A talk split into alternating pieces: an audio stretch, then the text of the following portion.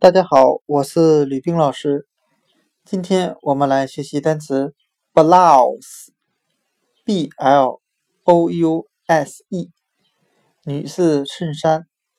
我们用联想法来记忆这个单词 b l o，我们把它联想成数字六百一十，再加上 u s e，use。